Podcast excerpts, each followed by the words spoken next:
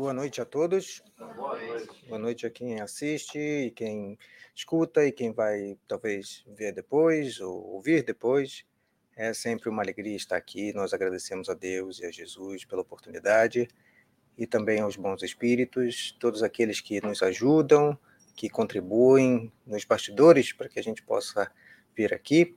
E, como sempre, gostamos de lembrar que estamos aqui como embaixadores para trazer o que entendemos, mas não para trazer a opinião particular. Nós trazemos aqui o que o Espiritismo fala sobre um determinado assunto e temos com fazemos isso com muita responsabilidade dentro das nossas possibilidades, mas com muita é, muito cuidado e muita responsabilidade, como falei anteriormente. É, hoje, em particular, gostaria de pedir a vocês uma paciência ainda maior comigo. Né? Mas é, a gente sempre começa a palestra e eu tenho que confessar que é para não é para entreter ninguém, é para poder fazer com que eu me sinta assim um pouco mais tranquilo. A gente sempre começa, recentemente a gente vem sempre começando assim com um pouco de é, um, uma coisa assim um pouco mais descontraída. E dessa vez não vai ser diferente. Né? Nós vamos falar aqui um pouquinho sobre se isso é verdade ou não. Né? E é um, um estudo, assim, nada muito científico, né? mas foi um estudo feito alguns anos atrás, de que a, a nossa atenção, nossa capacidade de atenção é, tem diminuído durante os anos. Em 2000, e, 2000, mais ou menos, a nossa média de atenção era em volta de 12 segundos. Então, nós conseguimos manter a atenção ali por volta de 12 segundos, depois disso a gente já começava a se distrair. Não quer dizer que a gente só presta atenção em 12 segundos, né? Porque se alguma coisa nos atrair, nós vamos continuar. Mas uh, seria assim mais ou menos a média. Em 2015, a gente já diminuiu isso para 8 segundos. E como referência aqui, um peixinho daquele é, dourado, um goldfish, tem cerca de 9 segundos. Então, se a gente for fazer uma comparação direta, né, hoje um peixinho dourado consegue manter focado em alguma coisa um pouco mais tempo do que nós. Nós nos dispersamos muito, e se não, tivermos interesse, acabamos é, desviando o nosso pensamento. Hoje em dia, aqui sem fazer propaganda e nem ficar citando é, nenhuma plataforma ou nada em, em, particular, mas hoje nós temos muito essas coisas do dedo, assim, né? Então nós seguramos alguma coisa na mão e passamos aquilo assim, e nem a, até mesmo o, a, o tempo daquele vídeo, do que está ali falando, nem aquilo não consegue. A gente passa assim, vai passando, passando, passando. E também se a gente não se vê alguma coisa que gosta, não gravar naquela hora ali, não mandar para alguém ou para si mesmo, meio se perde. Aquilo nunca mais você acha aquilo na vida. Né? Então a gente vai cada vez mais ficando com essa essa um pouco distração, né? Porque não é uma uma nós olharmos para o futuro ou para o presente e para o futuro, falando assim, ah, nós estamos pior e hoje em dia a tecnologia é ruim. Não, pelo contrário, a tecnologia é ótima e ela veio para ficar. Né? Nós temos que aprender a lidar com ela. Todas essas coisas que nos trazem e que nos é, distraem, ou que nos são tantas as informações, são coisas boas se nós soubermos usar. E com isso, ou pensando nisso, porque é, Emmanuel é um espírito que realmente pensa muito à sua frente. Num livro chamado Perante Jesus, ele tem várias mensagens nesse livro. É um livro relativamente fino e ele tem é, várias mensagens ali. E no finalzinho de cada mensagem ele coloca um resumo. Nesta aqui, que nós vamos nos focar hoje um pouco, ela, ele tem esse resumo que começa assim: simplifiquemos. Então, se nós estamos ali por volta do peixe dourado, né, do goldfish, ou então por cerca de 8 a 9 segundos, nós vamos conseguir ler o que o Mano passa aqui nesse pedacinho. Há ricos de ouro tão inutilmente preocupados com os patrimônios que não lhe pertencem, como a pobres flagelados sem proveito pela obsessão da necessidade. Eu não marquei, mas provavelmente deu menos de 8 segundos. Então, se você tem um probleminha e não consegue manter o foco, nesse pedaço você manteve, e agora para o resto você pode se distrair, pode olhar outras coisas. Mas se a gente faz o esforço de se manter focado em algo, tem toda a mensagem para a gente prestar atenção. E aqui não adianta, né? O pessoal que está talvez assistindo em casa ou vai ver depois, pode correr, pode passar. Aqui, quem está presente, sinto muito, não tem como você fazer assim e eu passar. Você vai ter que aguentar até o final. Mas é legal, é legal e é uma coisa muito gratificante na doutrina espírita. É, nós temos contato com essas mensagens tão esclarecedoras. A gente, obviamente, traz assim com um, um fator assim um pouco de descontração e tudo mais, mas nós temos que ter a consciência do que nós temos em nossas mãos. É um tesouro, e não é exagero. É um tesouro o que nós temos em nossas mãos. Nós podemos utilizar disso, nós devemos utilizar isso para o nosso adiantamento, para a nossa evolução. Temos que ter essa consciência, porque nós temos algo valiosíssimo em nossas mãos. E hoje, com todas as tecnologias que nós temos, que às vezes a gente usa como desculpa, nós não podemos usar. Porque outrora, ou algum tempo atrás, nós poderíamos falar: eu não tenho recursos para adquirir livros. Eu não tenho tempo para ler, porque não posso carregar o livro comigo. Hoje, nós temos materiais dos mais diversos, de graça. Nós temos áudio, vídeo, nós carregamos os livros em um aparelho que cabe no nosso bolso, na nossa bolsa. Nós podemos ler, nós podemos escutar. No caminho, às vezes a gente está dirigindo, a gente pode colocar um audiobook, várias coisas que nós podemos fazer. Então, de forma que estamos sem desculpa para não aproveitar esse material valiosíssimo que nós temos em nossas mãos. Então vamos falar sobre a mensagem que o título é O Evangelho no Coração. Emmanuel, como vocês sabem, um, um espírito muito, muito é, importante no Espiritismo, porque escreveu muitos livros. É, na, na vez passada que nós tivemos aqui, falamos sobre o A Caminho da Luz, uma informação que não passamos e que é importante a gente saber. Quem leu A Caminho da Luz e entendeu um pouco aquele livro, sabe da profundidade dele. Um, de, um dado: O A Caminho da Luz foi escrito em 35 dias. Então, a gente pode ver com essa, com essa pequeno, pequena observação que esse espírito Emmanuel, que escreveu mais de 100 livros de, de sua própria autoria, né, e participou de tantos outros, é um espírito altamente inteligente, de moral elevada, preocupado com o nosso adiantamento. E ele traz nessa mensagem no, é, do Evangelho no coração, nessa mensagem, o seguinte: quando o Evangelho vive somente em nossa cabeça, sofremos o perigo de queda nas discussões infindáveis, porque a intemperança mental e a vaidade sempre fazem a boa vizinhança. Hoje em dia, então, com essas com esses recursos que nós temos, vemos isso, vemos isso ainda mais. Né?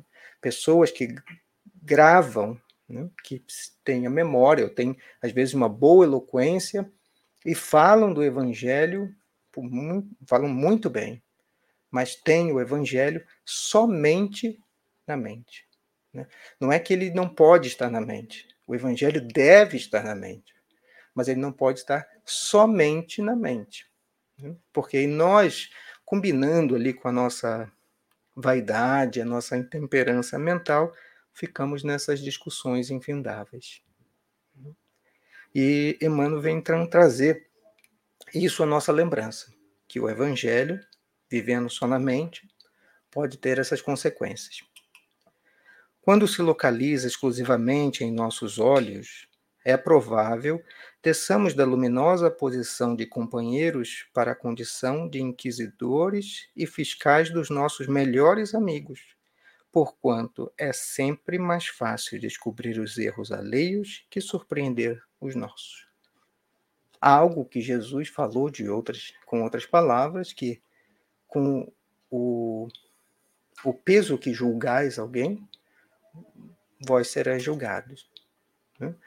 Que nós vemos o cisco no olho do outro, mas não vemos o argueiro, a trave no próprio olho.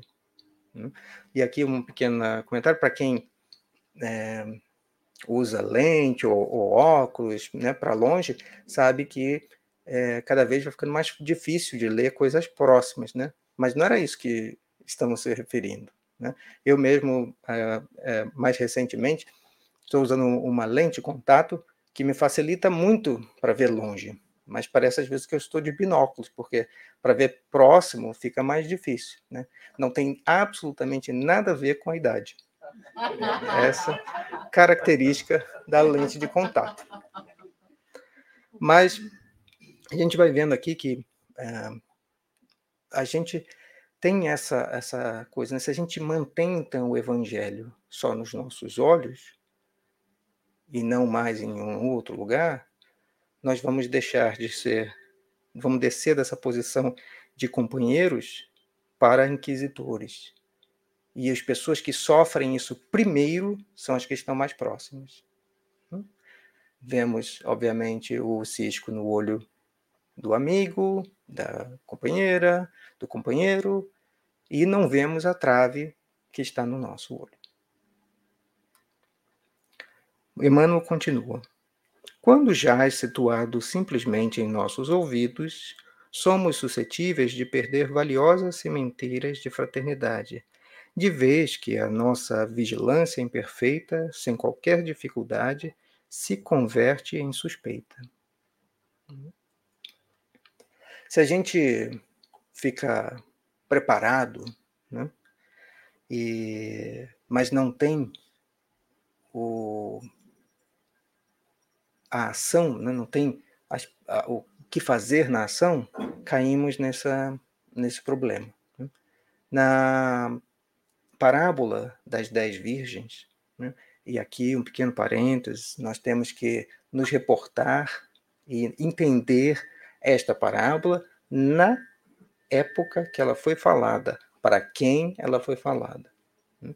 Mas na parábola existem lá dez virgens que estão esperando o noivo, cinco delas são prudentes, cinco delas não são prudentes, e essas que não são prudentes não têm o óleo lá da, da lamparina, e as cinco têm. E aí fica a noite, e o noivo vai chegar, elas ficam né, tendo que acender a, a candeia, e essas cinco que não têm o óleo, não guardaram, não tiveram, não tiveram, pegaram o óleo, começam a pedir as outras cinco que divida o óleo. Aí as outras cinco dizem, mas a gente não tem nem para a gente direito, se a gente dividir não vai ter para ninguém, vocês têm que comprar o seu próprio óleo. E aí quando elas saem para comprar o óleo, o noivo chega, elas não estão lá, obviamente. Ele entra, né? fecha a porta e quando elas chegam de volta, elas, elas batem para entrar e, eles diz, e ele diz que a porta está fechada, que eles não a conhecem. É uma parábola, né, gente? A gente já passou dessa, dessa época de ficar preso ali exatamente na letra. É uma parábola. Nós temos que entender o sentido dessa parábola. Vamos continuando aqui. E aí ele diz assim: quando palpita, entretanto, em nosso coração, o Evangelho renova-nos a vida. Brilha dentro de nós por abençoada estrela de compreensão e misericórdia. Seus raios divinos apagam a malícia em nosso olhar, santificando-nos a audição e sublimando-nos os impulsos, intenções e motivos. Elevam nossos sentimentos para o céu, projetando-os simultaneamente na terra através de nossos braços em obras genuínas de amor, fraternidade e sabedoria. Importante a gente destacar, para que a gente possa fixar bastante, que esses raios do evangelho no coração e é sempre bom a gente lembrar que também a gente já passou dessa, dessa etapa, já estamos bem adiantados nisso. Quando fala o coração, não está falando o órgão, né? que o músculo que bombeia sangue, não. Né? Está falando do nosso sentimento. Então, se nós temos o evangelho com o nosso sentimento dentro da gente, realmente, esses seu, os raios do evangelho apagam a malícia do nosso olhar santifica a audição, os, os nossos sentimentos se projetam para o céu, mas simultaneamente para a terra.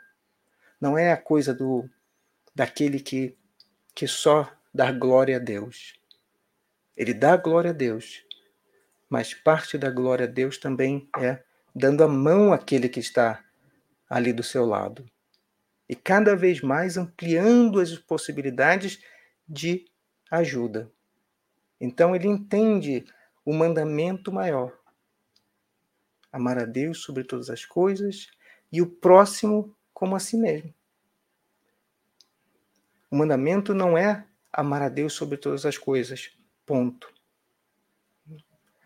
É o próximo como a si mesmo. Então, quando o coração no Evangelho projeta ao céu, mas simultaneamente a terra, é com esse sentimento, é com esse com esse propósito de glorificar a Deus, coisa que às vezes nós no espiritismo até procuramos não usar essa palavra, mas é importante nós glorificarmos a Deus. Outros segmentos religiosos é, usam isso com mais frequência, mas nós não usamos tanto. Mas é importante, porque nós reconhecemos que somos filhos de Deus e que Deus é todo-poderoso. Não simplesmente poderoso porque pode fazer o que quiser, mas Ele é o Criador de tudo. Né? E a glória, nós não estamos aqui massageando o ego de Deus, né? porque é, Deus não tem ego. Quem tem ego sou eu. E eu não posso ser massageado muito, não, porque senão eu me perco. Mas Deus não tem problema de ser glorificado. Mas ele não pode ser só glorificado. Porque Aí nós estaríamos fazendo uma parte só do mandamento, e não as duas. E aí, Emmanuel termina com dois parágrafos, nós dividimos um pouquinho. O primeiro diz assim: Quando encontrarmos o discípulo do Senhor sem oportunidades de fixar as cicatrizes e defeitos do próximo, sem horas para guardar os tóxicos da maledicência e sem ocasião para salientar os males dos outros, mantendo-se tranquilamente no santo serviço da caridade e da luz, a bem de todos,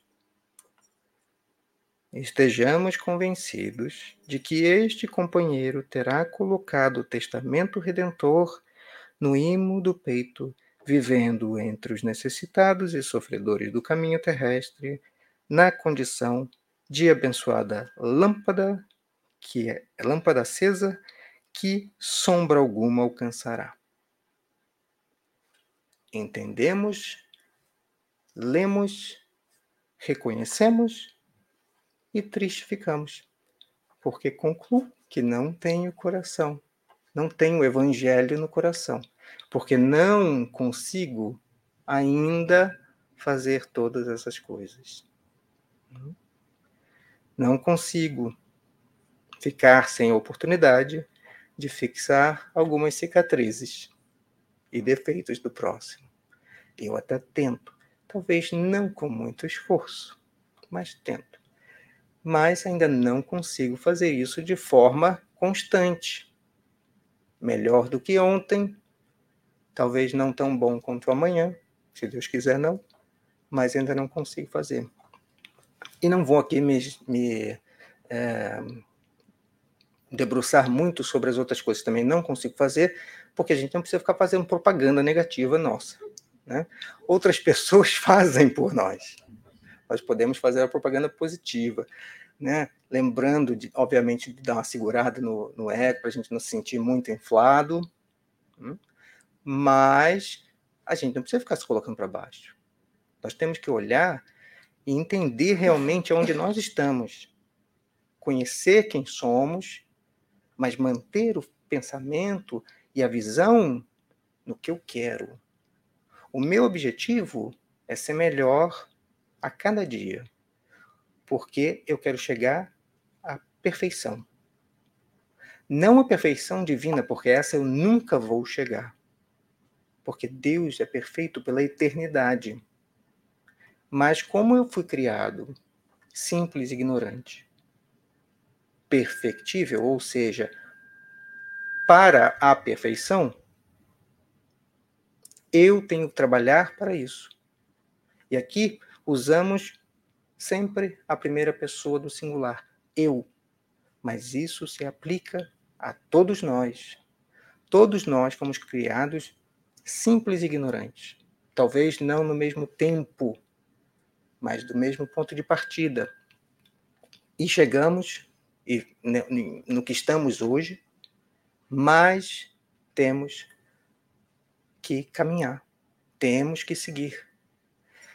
E como seguir? Né? Se eu ainda não estou com o Evangelho no coração, talvez ele esteja mais na minha cabeça, outras pessoas vão dizer que talvez esteja com eles mais no ouvido, né? como o Emmanuel vai usando no exemplo da mensagem, mas definitivamente, se eu me conheço bem, eu vou dizer: o Evangelho não está totalmente no meu coração, porque eu ainda preciso fazer algo para que eu possa atender a esses requisitos que estão aqui descritos, de forma constante. E qual é então o roteiro? Muito simples. Para os espíritas, então, simples demais. O Evangelho, segundo o Espiritismo, é o roteiro do espírita. O Evangelho de Jesus é o roteiro da humanidade. Mas nós somos espíritas, nos dizemos espíritas, falamos que somos espíritas. Quando alguém pergunta, podemos às vezes dar uma ficar assim um pouco, ah, não sei o que eu vou falar, não sei o que a pessoa vai entender, dou quase uma explicação de 10 minutos para falar, mas se eu sou espírita, me coloco como espírita, o roteiro está nesse livro que foi escrito ah, há muitos anos atrás, né? abril 1864, foi escrito esse livro. E o papel do consolador prometido é relembrar os ensinos de Jesus. Então, relembrar os ensinamentos de Jesus. Esclarecer conceitos que não estávamos preparados para entender. Trazer a consolação suprema aos deserdados da terra e a todos que sofrem, atribuindo causa justa e fim útil a todas as dores. Essa frase que está aqui, escrita por Kardec, de uma felicidade impressionante. Ela fala de consolação suprema. Não é qualquer consolação. Consolação suprema. E ela diz que é a todos os deserdados da terra e a todos que sofrem atribuindo causa justa e fim útil a todas as dores. Porque se isso fosse só as causas, nós entenderíamos o porquê, mas nos faltaria a perspectiva de dias melhores. E o Espiritismo, relembrando os ensinamentos de Jesus, esclarecendo tantos outros, que ele falou apenas por parábolas, porque nós não estávamos prontos para entender, como não entendemos vários até hoje. E quando nós dissemos nós, não é nós, a humanidade só não. Talvez alguns aqui estivessem presentes ali e pudessem ter escutado é, alguma parte do sermão, algum diretamente. Se estamos aqui, não sei por vocês, mas se eu estou aqui e tive essa oportunidade, poxa, patinei no caminho. Porque outros que tiveram não estão nessa mesma situação que eu. Mas isso não importa. Não importa para a gente ficar preso. Importa para que eu possa entender das minhas, das minhas dores, das, minhas, das causas que são. Mas entender também que elas têm um fim útil. Porque o Espiritismo consola e esclarece. E que é um, uma das coisas tão bonitas. Esclarece consolando, consola, esclarece. Essas duas coisas se misturam. Né? E à medida que nós vamos caminhando, ora eu estou com menos dor, mais sede de conhecimento, e o Espírito me esclarece. Ora eu estou com mais dor e menos sede de conhecimento, e ele me consola. E esse consolo vai me esclarecendo e me entendendo, e eu vou ali com essas duas, é, não vou usar a expressão asa, mas essas, esses dois elementos caminhando, andando para cá, andando para lá. Quase que é, usando isso de uma maneira como uma, uma escada para eu subindo. Ora eu subo pelo esclarecimento, ora pelo consolo. E isso é tão bonito no Espiritismo porque reflete exatamente o que o Consolador prometido por Jesus ia fazer. Então, nós temos nesse livro o roteiro. Nós não vamos, obviamente, falar de todos os capítulos do livro. Né? Isso seria uma, uma coisa muito. É, que ou a gente faria de forma muito superficial, ou a gente ia fazer é, demorar muito tempo. Mas a gente vai falar de alguns pedaços. Né? Então, esse livro foi escrito em 1864, né, em abril. Foi publicado é, nesse tempo. Mas ele conta histórias de por volta aí de 27 a 29 anos é, do ano é, depois de Cristo. Né? Lembrando que o ano 1 é o que foi associado ao nascimento de Cristo, né? que depois nós descobrimos que foi feito um cálculo não totalmente correto, mas como a gente descobriu isso já fazia muito tempo e a gente já tinha muitas datas marcadas, ia dar uma confusão danada trocar tudo. Né? Então, a ideia não é exatamente se é, Jesus nasceu no ano 1 ou se nasceu no ano menos 5, ou menos 6, menos 4. O nascimento, a data exata, o mês, o dia, o ano, isso não importa não é para ser jogado para fora, para que a gente possa tratar com desdém. Não, não, não. Especificamente isso não importa. O que ele trouxe é o que mais vale. E também nesse focado nisso, o Evangelho segundo o Espiritismo trata de um aspecto dos ensinamentos de Jesus. Logo na introdução, Kardec é bem claro dos atos da vida comum de Cristo, de Jesus, das parábolas, da, do, dos, é, das predições, dos milagres. Isso aconteceram. Mas, às vezes, é, é motivo de debate. Agora, existe algo que esse não é motivo de debate a moral de Jesus não é motivo de debate. Então, o Evangelho segundo o Espiritismo foca na moral do Cristo como roteiro para as nossas vidas. Nós não precisamos nos pegar aos, aos milagres. Não é que nós vamos ignorar os milagres, porque muitas vezes o ensino moral está associado ao milagre. E nós precisamos olhar aquele milagre para poder entender ainda mais o ensino moral. Mas se eu fico preso no milagre, é, algumas pessoas usam essa, essa analogia. É uma analogia assim, é, a gente precisa entender a analogia um pouco para poder é, captá-la bem. É quase como se nós pegamos uma banana, descascamos a banana, comemos a casca e jogamos a banana fora. Se nós ficamos pegados ao milagre em si, é mais ou menos isso.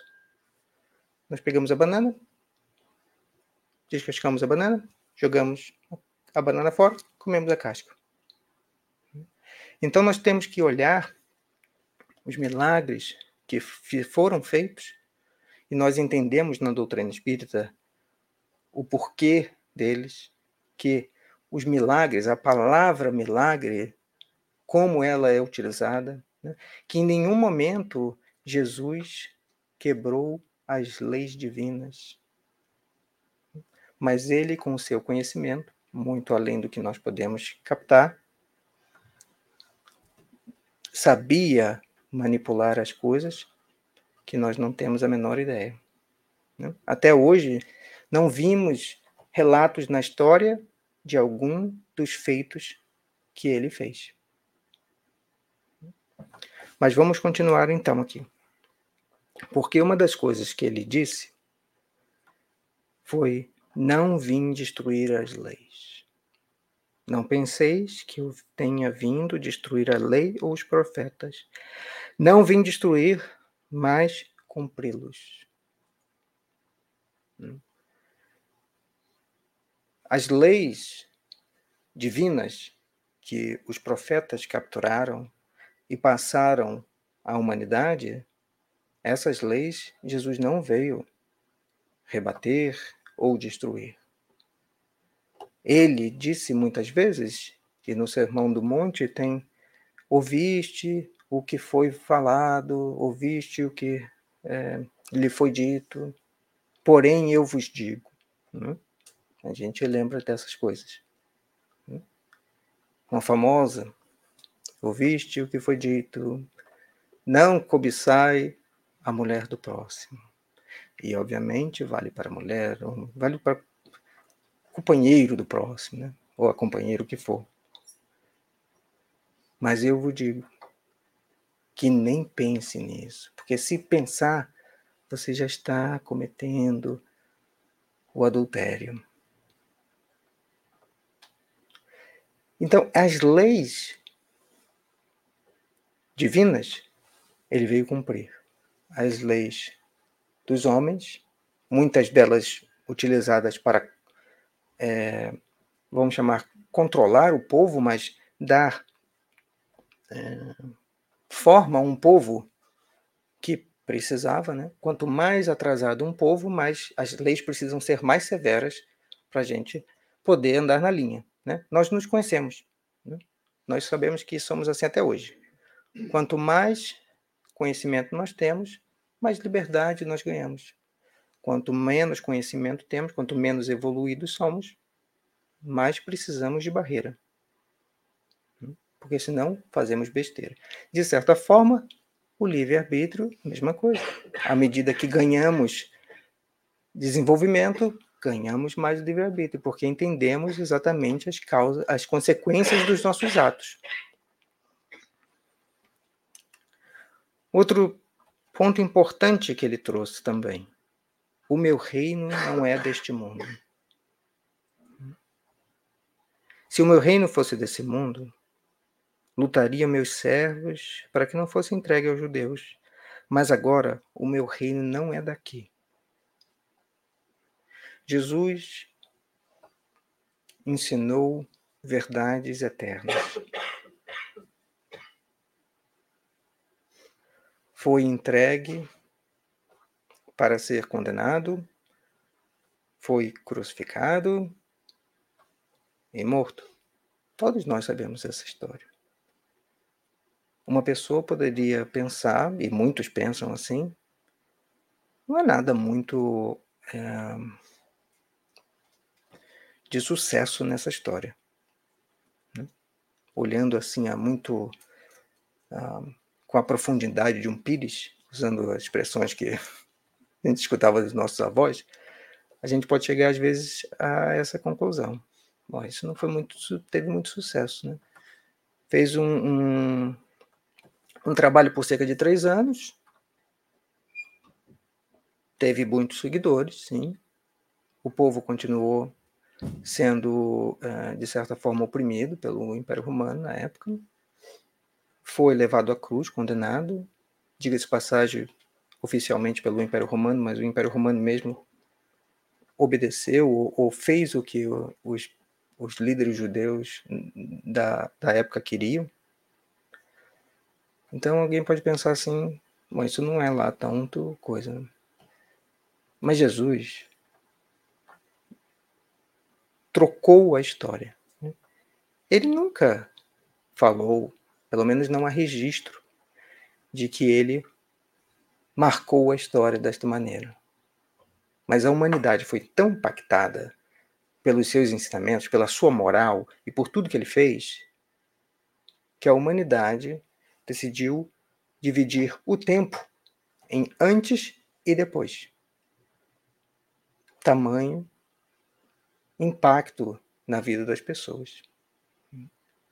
Jesus é bastante atacado, seus ensinamentos bastante atacados. Talvez a Bíblia, incluindo o Velho Testamento, é o livro que foi mais queimado, mais destruído. Mas também é o que mais troca a vida das pessoas. Hum? Nós temos um, um, um exemplo assim, meio, meio. parece piegas às vezes, mas você tem uma prisão. Né? E você, logicamente, na prisão você não tem as pessoas lá que fizeram boas coisas. Né? E aí você coloca lá vários livros sobre vários assuntos diferentes. Por incrível que pareça, os dados mostram que o livro que troca as pessoas, que fazem ela sair da vida do crime e passar a ser uma pessoa melhor, olhando para o seu futuro, querendo mudar de vida, é a Bíblia. Esse mesmo livro que muitas vezes é atacado, queimado, não literalmente, mas na, na, em vários lugares, inclusive na academia. Colocamos um tratado na prisão e vemos e vamos procurar os efeitos desse do estudo lá das pessoas que estão lá. E colocamos a Bíblia e vamos ver o efeito disso. Né? Então, não podemos ignorar que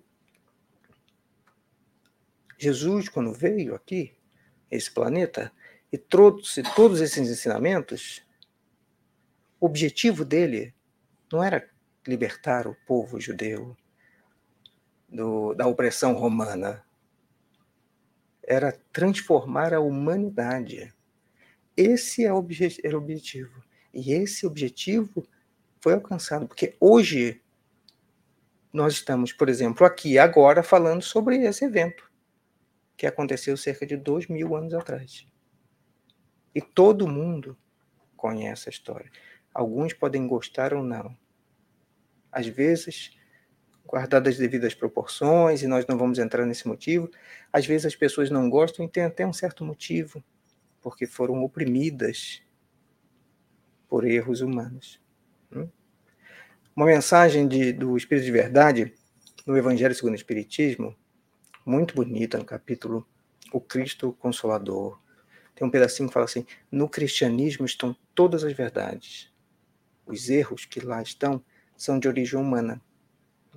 Nós sabemos né, que nós incluímos, e, e aqui nós incluímos, não estamos falando de adulteração no Novo Testamento, não, mas nós embutimos coisas no Evangelho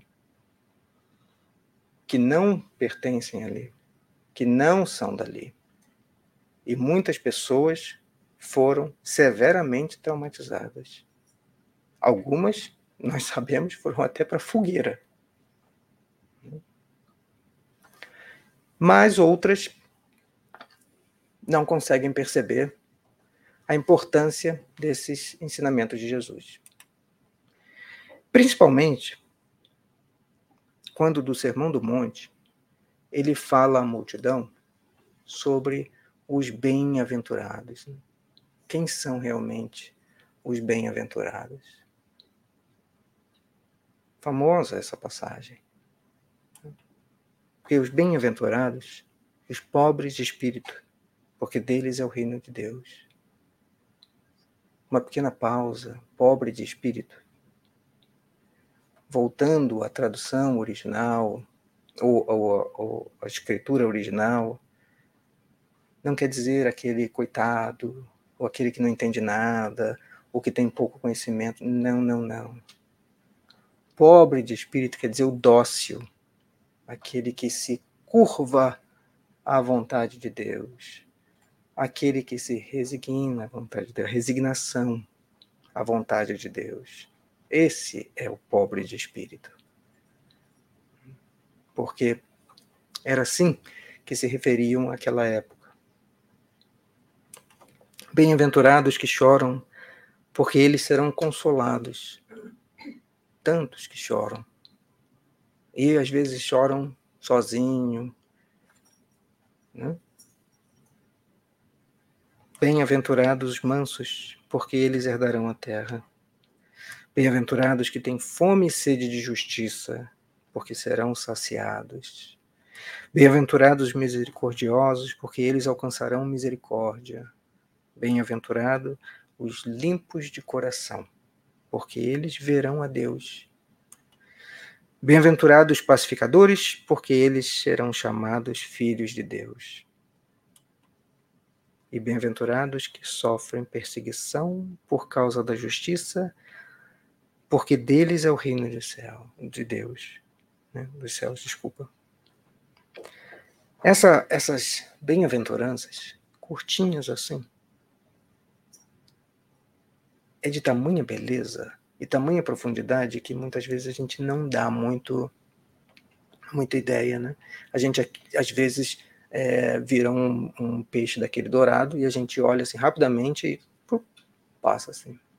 Mas isso é material de estudo e muitas pessoas se debruçam sobre isso, porque entendem da importância dessas bem-aventuranças. Uma pessoa muito famosa uma vez falou: se todo o Novo Testamento fosse perdido, se ficasse o Sermão do Monte, aonde esse essas bem-aventuranças fazem parte, era como se nada fosse perdido. De tamanha beleza esse, esse Sermão do Monte. E bem-aventurados sois vós, quando vos injuriarem, perseguirem e mentindo disserem todo mal contra vós por minha causa. Minha, Jesus aqui dizendo, né? Minha. Exultai e alegrai-vos, porque é grande a vossa recompensa nos céus, porque assim perseguiram os profetas que foram antes de vós. Todos aqueles importantes profetas que vieram preparar o caminho para a vinda do Cristo, todos eles foram meio. É, sofreram. Né? foram perseguidos, alguns foram realmente é, maltratados mesmo. E também com Cristo nós não fomos muito bonzinhos. Todos nós sabemos que foi que aconteceu. Né? Queira Deus que aqui, quem está aqui presente, quem estava, é, quem está escutando, não participou. Né? Mas nós todos sabemos como foi a história. E um outro ensinamento importante também que Jesus falou foi com relação a quando a gente for orar. Algo que às vezes a gente faz é, não de forma regular. A gente às vezes ora quando precisamos. Não é que quando a gente precisa a gente não deva orar. A gente precisa, ore. Né? Mas a gente precisa também criar o hábito de orar antes de precisar. Hum? Vocês vão entender um pouquinho, um pouquinho por quê, e quem está vendo uh, aqui o que está projetado deve estar tá se perguntando que tem um espaço a mais ali na, nas palavras. Né? Mas é, ele disse assim: Mas tu, quando for orar, entra no teu aposento e fechando a tua porta, ora teu pai, que vê o que está oculto, e teu pai, que vê o que está oculto, te recompensará que ele falando sobre orar, não, sobre, não precisa orar nas praças públicas, não precisa orar para as outras pessoas verem, não é nada disso. Né? Você não precisa ir no templo orar. Feche a porta do seu quarto. Ora no seu quarto sozinho, onde Deus, só Deus escuta, porque Ele sabe o que acontece no oculto. Ele escuta as suas preces, mesmo que você estiver fazendo sozinho. E às vezes a gente, por é, invigilância, é, a gente por ah, não ter aquelas balizas né, do, da, da dor, é, que às vezes nos, nos, nos, lembra das nossas, que nós devemos fazer, é, e com toda a liberdade, às vezes eu uso essa passagem que está aqui em Mateus e coloco um CH nessa passagem. E vocês devem estar se perguntando assim: nossa, que coisa maluca. Primeiro, que blasfêmia, como você vai trocar a passagem? Né? Vocês vão entender. Né? E que CH é esse?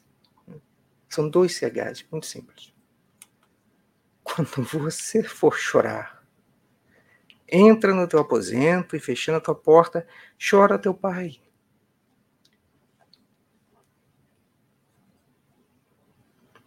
Teu pai que vê que está oculto te recompensará. E aqui não é uma, uma apologia a não pedir ajuda. Não é isso. Porque se nós temos as ferramentas às nossas mãos, nós temos que fazer, temos que usar. Precisamos usar tudo que está disponível à nossa mão para que nós tenhamos a alcançar a felicidade. Mas às vezes é preciso ir para dentro do quarto, fechar a porta. E se você é lá chorar sozinho, fica tranquilo. Ore e chore sozinho. Teu pai escuta e te atende. Todos nós, ou talvez muitos de nós, vai ter um exemplo aqui ou ali que se lembra de que quando realmente estava no momento de necessidade, pediu a Deus e aquilo foi atendido. Então, com a pequena liberdade de trocar uma, um pedacinho da passagem, ou é, expandir aqui de orar para chorar, hum, a gente pode fazer isso tranquilamente. Né? Porque é, Jesus é o nosso maior psicólogo. E, de novo, não é para que a gente deixe de fazer as coisas importantes.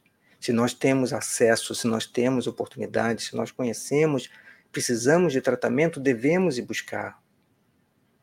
Mas eu tenho um amigo que quer todo o meu bem. Eu tenho um pai que é bondoso, misericordioso. Ai dele que não fosse, a minha vida estava perdida. Eu tenho um pai que me quer todo bem.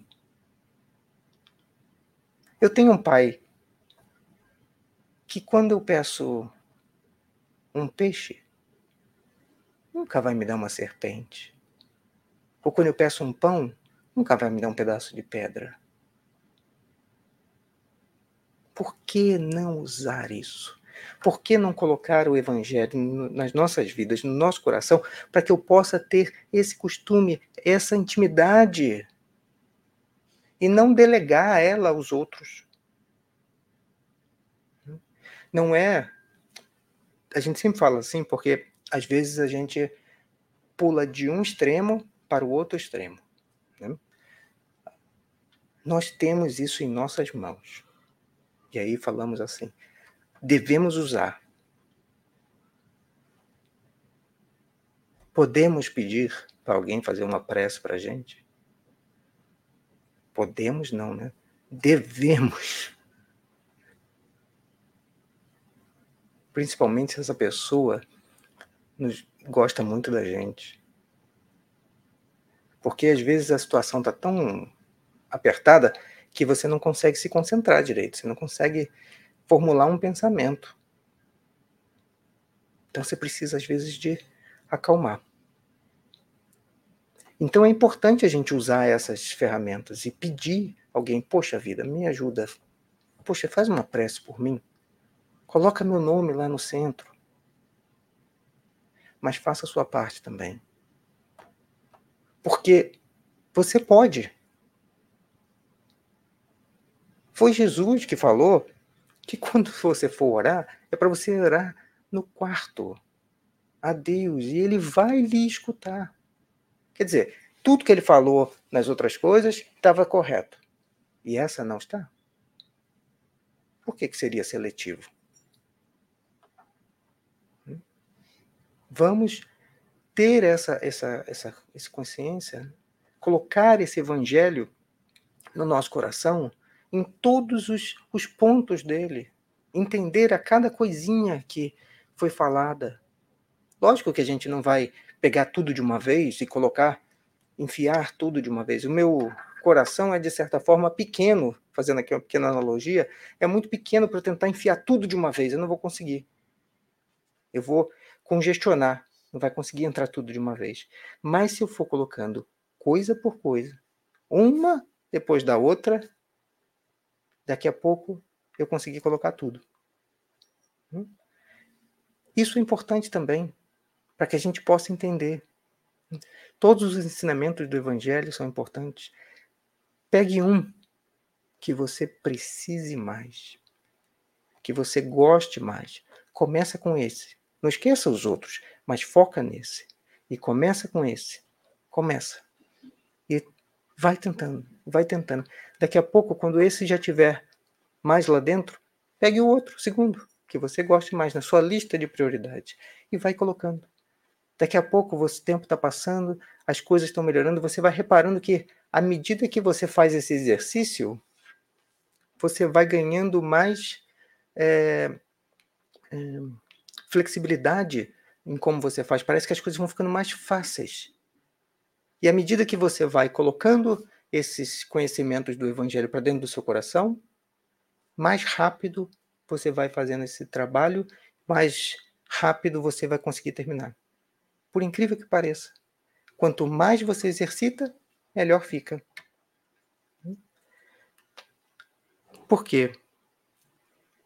O Jesus não é esse, essa coisa pesada que a gente às vezes acha por aí, não. Por incrível que pareça, é fácil o caminho. Basta a gente ter decisão de, fa de fazer. Que o jugo dele é leve. Ele disse assim: Vinde a mim, todos vós que estáis aflitos e sobrecarregados, que eu vos aliviarei.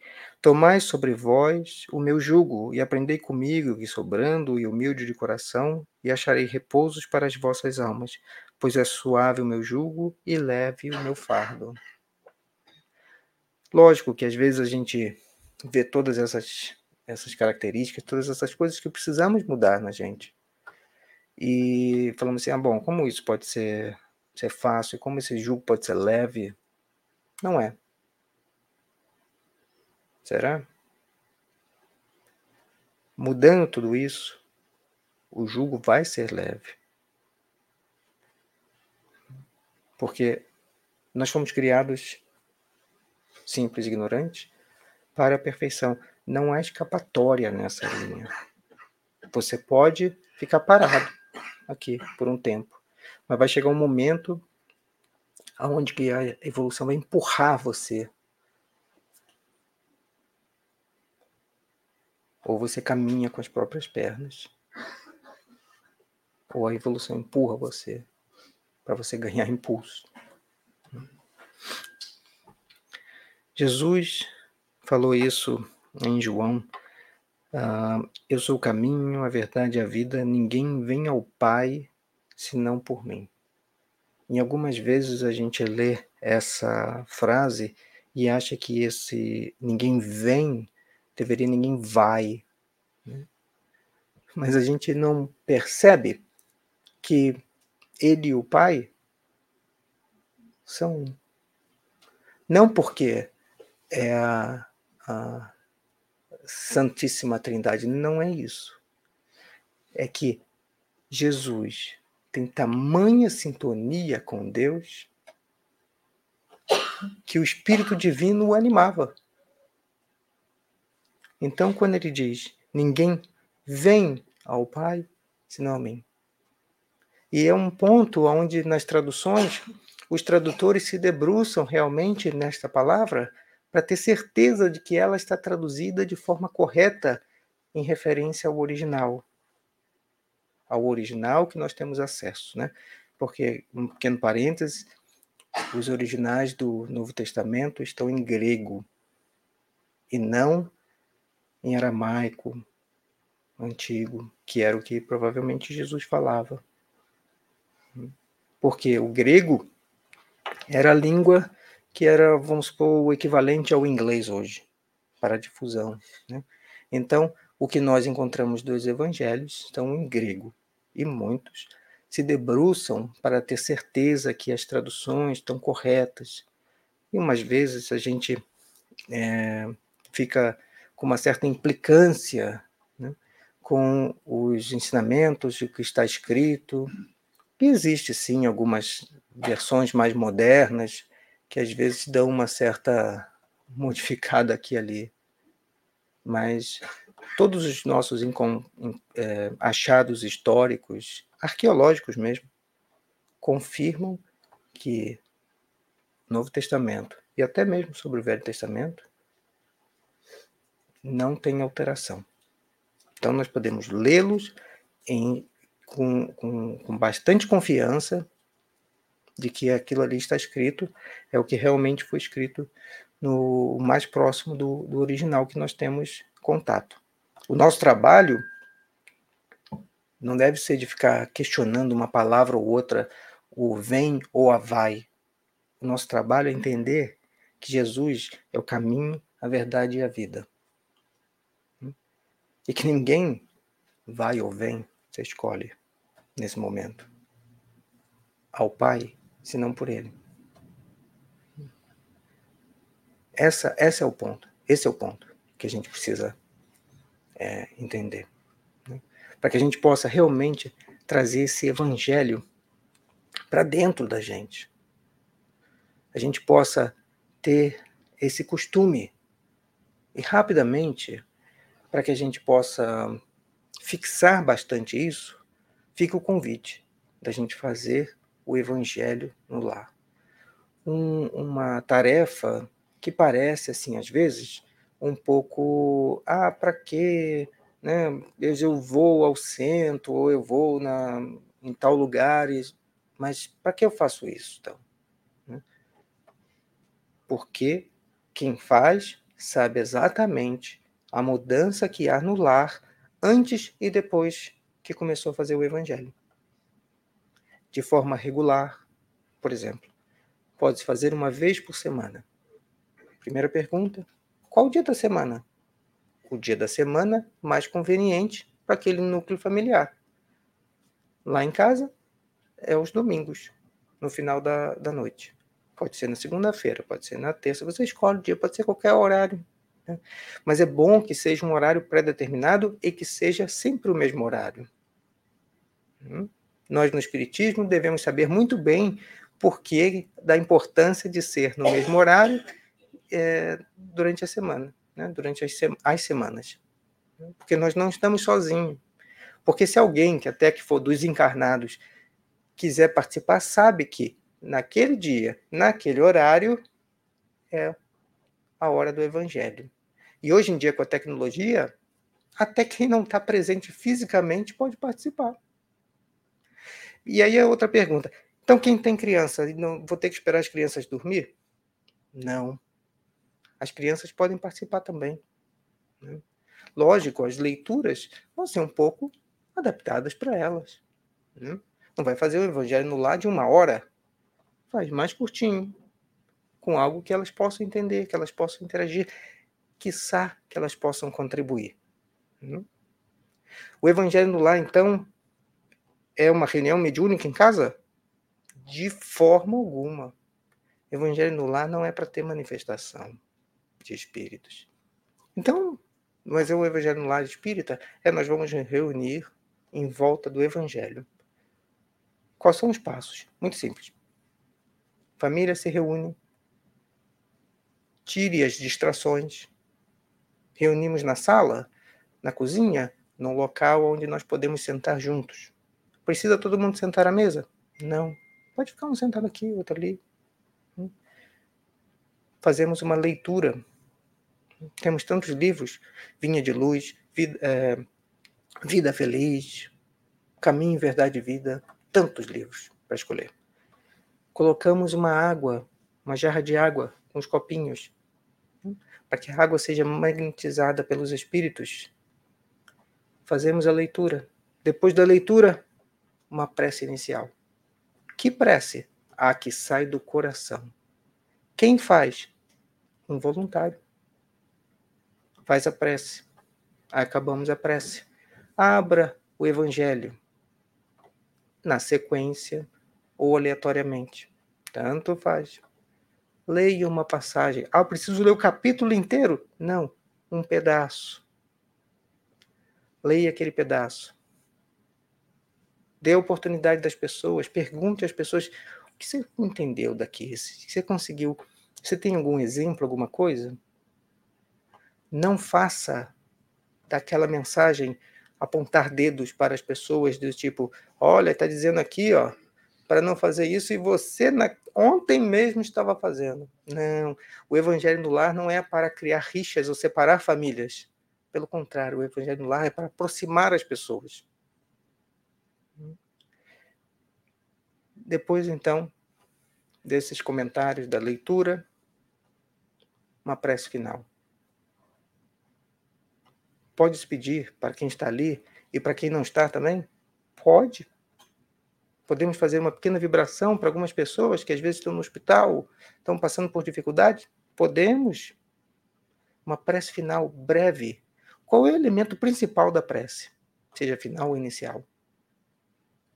Do coração. Né? Com sinceridade. Não precisa ser uma prece de 5, 10 minutos, que quando você dá um minuto já está todo mundo falando assim seja. Pode ser uma prece breve. As crianças fazem essas preces breves que às vezes deixam os adultos boquiabertos. Acabou a prece final. Tome a água. Feche os livros. Continue a sua vida. Semana que vem, no mesmo horário, tem uma visita. Oh, oh.